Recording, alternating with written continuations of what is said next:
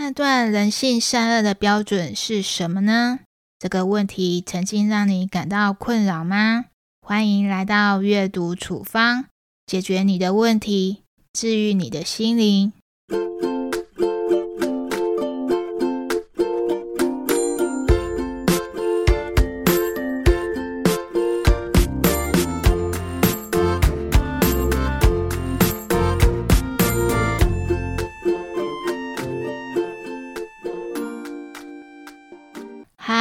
是说书人婉莹。今天的处方书目叫《梅冈城故事》，简体书名叫《杀死一只知更鸟》。故事取材于作者哈伯里的童年故事。虽然故事题材涉及种族不平等与强暴等严肃的议题，但文风温暖风趣，好读易懂。作为史上最受欢迎的小说之一，《梅冈城故事》得过文学奖。被翻译成四十多种语言，全球累计销售量超过三千万册，还被翻拍成电影。下面和大家说说书中我认为最值得分享的三个小故事。故事一：亲眼看到的就是事实吗？沃尔特是个穷小子，他只能忍着饥饿看着同学吃饭，也只能光着脚丫子看着同学穿漂亮的鞋子来上学。邋遢脏乱的外表，加上其他同学的排斥，所以小说主角路易斯非常的讨厌他。有一天，路易斯看到沃尔特落单，打算走过去嘲笑他。哥哥杰姆看到了，不但马上制止他，还邀请沃尔特来家里吃饭。路易斯很生气，所以沃尔特来家里吃饭的时候，路易斯不断用言语讽刺他。家里的保姆卡尔跟路易斯说：“不管对方是谁，只要踏进你的家门，就是你的客人。”事后，爸爸阿迪克斯也对路易斯小以大义：“你永远不可能真正了解一个人，除非你站在他的角度考虑问题。”其实，沃尔特一家虽然很贫穷，但心底一直很善良。如果欠了别人家的钱，他们会想尽办法用其他的方式还债。除此之外，还是虔诚的基督徒，从未做过任何伤天害理的事情。有句成语叫做“眼见为凭”，但别忘了，人很容易被表象所欺骗，更容易受其他人的影响。如果一个人在群体中不被大多数的人所接受，我们就会认定他的性格缺失或有什么毛病。这种方式很容易让我们远离真相，陷入刻板印象的陷阱之中。就像下面我要说的故事。故事二：人云亦云的危险。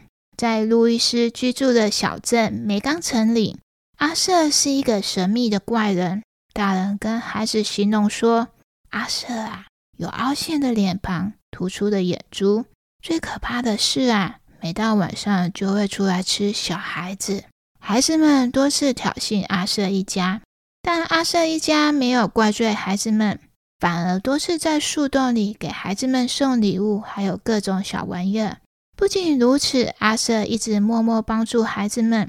小镇发生火警的时候，阿瑟在混乱中为路易斯披上了毯子保暖。杰姆和路易斯被人袭击的时候，阿瑟再一次出手救了他们。也是在这次的危难之中，兄妹俩看到了阿瑟的真面目。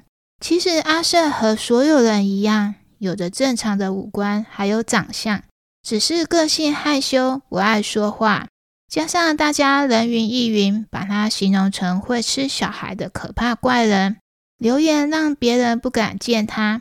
他也不敢出来社交，渐渐的把自己封闭在家里，过着暗无天日的生活。现代社会网络发达，每次发生什么重大事件，各种信息和立场，整个网络乱飞。当别人侃侃而谈时，像是独立思考的我们，只有转发和说对与错的份，变得人云亦云。想摆脱人云亦云的危险，就要学会不断的提问。不断的寻找答案，最后形成自己的看法。虽然这可能还是不完整，但至少你比过去人云亦云的时候啊，离真相的本身更近了一些。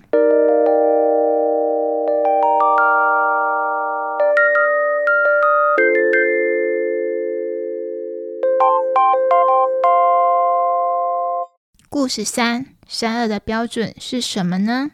接下来就要说本书最精彩的部分了——汤姆·鲁滨逊的强奸案。在美冈城这个地方发生了一起强奸案，被判定强奸的人是一个叫做汤姆·鲁滨逊的黑人。在美冈城这个地方呢，容貌和肤色是判断善恶的唯一标准，白人等于好人，黑人等于坏人。这种观念和思想在小镇居民的心中已经形成了根深蒂固的想法。因为案子涉及的是白人和黑人的事情，在那个白人就是正义的背景之下，身为汤姆的辩护律师的阿迪克斯一家，生命和财产都受到严重的威胁。但是阿迪克斯不想放弃，他认为判断善恶唯一的标准是正义，而非肤色。所以，全家人都遭受死亡威胁的时候，阿迪克斯也要遵从自己的内心，坚持守护正义。虽然付出了很多，最后还找到很强的证据，但法官还是不愿意为这个案子结案。汤姆·鲁滨逊没有等到再次开庭，就死在了监狱里面。阿迪克斯付出了那么多的努力，依然扭转不了用肤色来判断善恶。也扭转不了某些大人扭曲的心，但至少他不负我心，给坚持善良的人带去心灵的慰藉，也给孩子上了一堂最宝贵的人生之课。最后，再和朋友们分享一个故事，也是这本书简体书名的由来。阿尼克斯明明很擅长射击，却宁愿待在家里看报纸。兄妹吵着爸爸教打猎，阿迪克斯说什么也不愿意。阿迪克斯跟兄妹俩说：“啊，杀死一只知更鸟便是犯罪。”当时妹妹路易斯似懂非懂，但经过汤姆·鲁滨逊的案件，兄妹俩被袭击。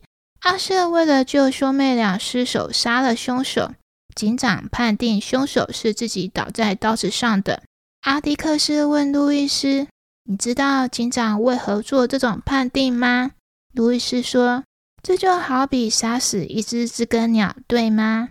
读到这里啊，我就眼眶泛红了，因为我想到了《我们与恶的距离》这部剧。扮演律师的吴康仁在一篇访问中提到：“最难的永远不是答案，而是理解。我们对他人永远急于给出答案。他是一个好人，他是一个坏人。”好人就该上天堂，坏人就该下地狱。到底什么是好人，什么是坏人？我们有标准答案吗？剧中吴康仁声泪俱下的呐喊，这句话也是杀死一只知更鸟主角阿迪克斯要告诉我们的：你永远不可能真正了解一个人，除非你站在他的角度考虑问题。分享完这本书，来小聊一下最近的生活好了。从第二季开始啊，阅读处方变成影音的节目，不知道大家有没有发现呢？有 Podcast 和 YouTube，所以啊，我节目会更新的稍微比较慢一点。我知道说哈，所有的自媒体比的都是更新的速度啦。可是因为这个节目只有我一个人在经营啊，速度真的再怎么样都快不了。再怎么快，再怎么努力啊，我也至少要十个工作天才能完啊完成一集的节目，而且这是在生活上比较不忙的状况底下。不过啊，还好啊，我从一开始就决定说不要比速度啦，因为我想做的是一个长期主义者。